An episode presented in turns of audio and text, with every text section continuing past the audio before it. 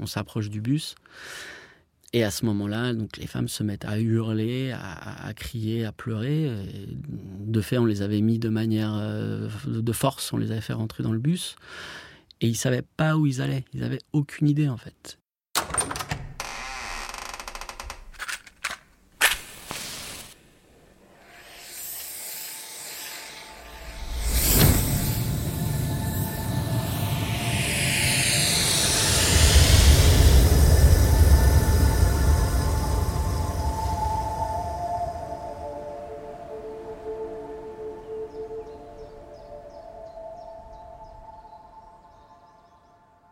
Nos filters.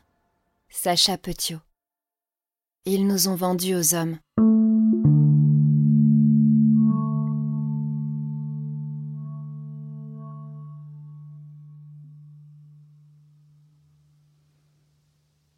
On intervient euh, dans un des centres de détention qui se trouve sur la côte euh, à l'ouest de Tripoli, euh, dans la ville de Zouara.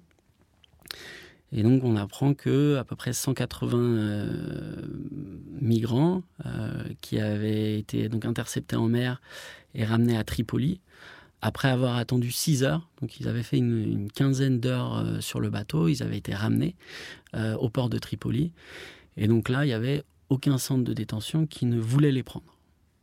Et donc ils sont transférés dans une ville côtière qui était proche de Zouara, qui était Sabrata on décide euh, de préparer une équipe pour aller voir euh, ce qu'il en est et euh, voilà s'il y avait des, des besoins de première nécessité ou les soins qu'on pouvait apporter. On est guidé dans une sorte donc de, petit chemin qui nous amène à une parcelle militaire.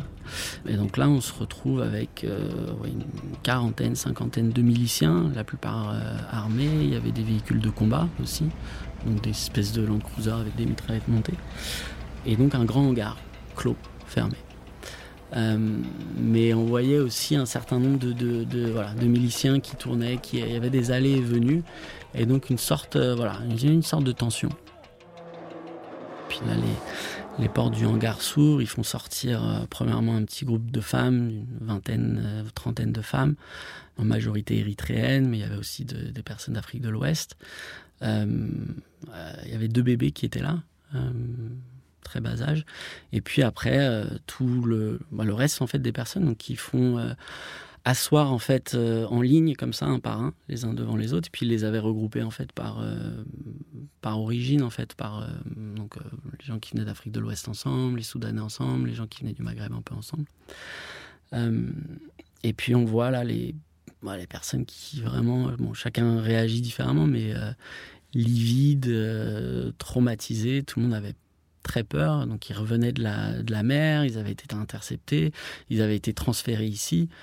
Personne, encore une fois, ne leur avait parlé, donc ils ne savaient pas où ils étaient, ils ne savaient pas qui les détenait, où est-ce qu'ils allaient être emmenés. Nos docteurs commencent à, faire le, triage, en tout cas à voir les, cas les plus, euh, qui avaient des, besoins les plus rapides, de, de, voir un peu. Donc il y avait une appendicite, il y avait des cas de brûlure, ça c'est ce qu'on retrouve euh, régulièrement.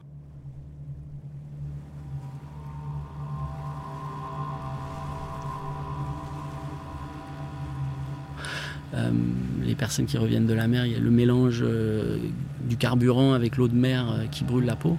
Donc parfois ils n'ont ils pas la capacité de bouger parce qu'ils sont, sont complètement contris en fait dans ces, pneumatiques et donc avec de larges brûlures parfois sur, sur des pans du corps. Et donc là, il y avait certains euh, francophones, donc des Maliens, qui, s'approchent et qui m'expliquent euh, non, mais euh, on n'a pas mangé depuis, enfin depuis qu'on est revenu de mer, donc ça fait un jour et demi.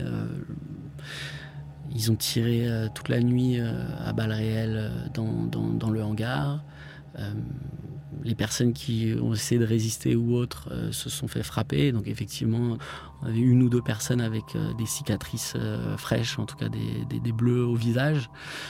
C'est pas un marché de vente aux esclaves, mais on est quand même dans une situation où voilà, leur sort n'est pas scellé. On est en train de débattre qu'est-ce qui va se passer de ces personnes-là. On avait fait le premier tour au niveau de, soins et les personnes n'avaient ni bu ni mangé, donc on, décide d'aller chercher une collation. Et le temps de, revenir, donc on a dû partir 45 minutes, euh, il y avait deux bus qui étaient là, il y avait toutes les femmes qui étaient dedans et euh, une partie des hommes.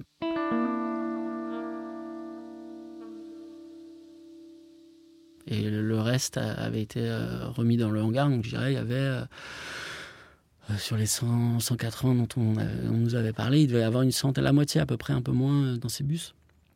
On s'approche du bus. Et à ce moment-là, donc les femmes se mettent à hurler, à, crier, à pleurer. de fait, on les avait mis de manière euh, de force, on les avait fait rentrer dans le bus. Et ils savaient pas où ils allaient. Ils avaient aucune idée en fait. Et en fait, tous les hommes étaient entravés. Ils avaient les mains liées dans le dos. On essaye de comprendre avec les personnes où est-ce qu'ils vont être envoyés parce que c'était pas clair non plus même pour nous. Il y avait quand même un certain nombre de miliciens armés, bah, tous identifiés. Il y avait des gens en uniforme, mais d'autres aussi habillés tout de noir. Bon, c'est une région où il y a aussi des groupes un peu radicaux. Puis voilà, c'était terrible puisque ces, personnes nous demandaient euh, euh, qu'on les libère en fait. Mais euh, on était présents, on était là, mais on, on pouvait de fait pas les libérer. La seule chose qu'on pouvait leur, leur dire, c'est où est-ce qu'on nous disait qu'ils allaient être emmenés et en tout cas essayer de faire le suivi pour les, les suivre euh, dans ce centre de détention euh, les prochains jours pour voir s'ils y avaient bien été amenés et comment ils avaient été traités. Cette situation euh, bah, assez lourde, assez tendue avec dans le bus les femmes qui hurlaient fort et qui demandaient qu'on les libère. Certaines s'adressaient directement aux miliciens en leur disant mais laissez-nous sortir, on vous paye, we pay you money, mais qui voulaient absolument pas être emmenées. J'avais euh, discuté avec une femme ivoirienne qui était euh, totalement euh, abattue. elle, était assise en larmes et elle, me glisse en français Ils nous ont vendus aux hommes.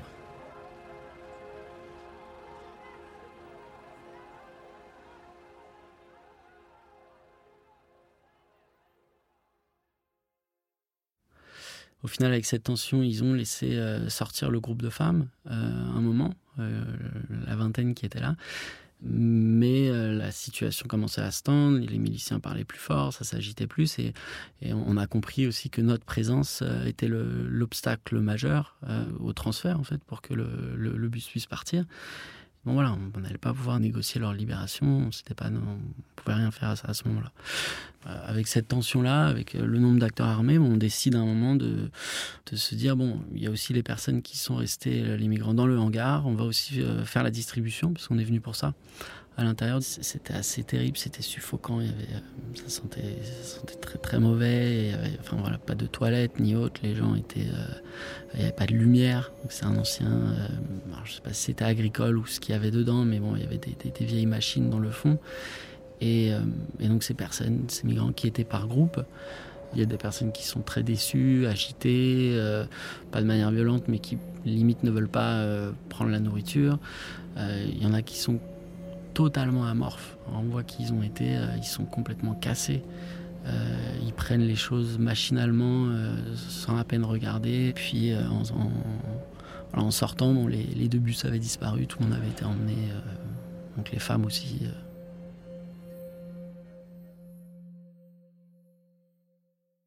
trois jours après, on a, pu avoir accédé à un des centres euh, de détention euh, où ils avaient été transférés. Mais effectivement, on euh, on n'a pas pu voir tout le monde. Et ça, c'est une des problématiques, c'est que les personnes qui sont ramenées, euh, il y a 180 personnes qui sont ramenées, il y en a, on va dire, 130 qui sont emmenées dans les centres de détention officiels. Après du transfert, on passe à 70. Donc, euh, qu'est-ce qui se passe de toutes ces personnes? Est-ce qu'au mieux, elles arrivent à s'échapper, tant mieux? Est-ce qu'elles euh, elles payent pour qu'on les laisse partir? Est-ce qu'elles sont euh, échangées ou redonnées dans d'autres réseaux de, de trafiquants ou autres Dans le prochain épisode dire que secourir des personnes qui se noient, c'est favoriser, on va dire, l'immigration vers l'Europe.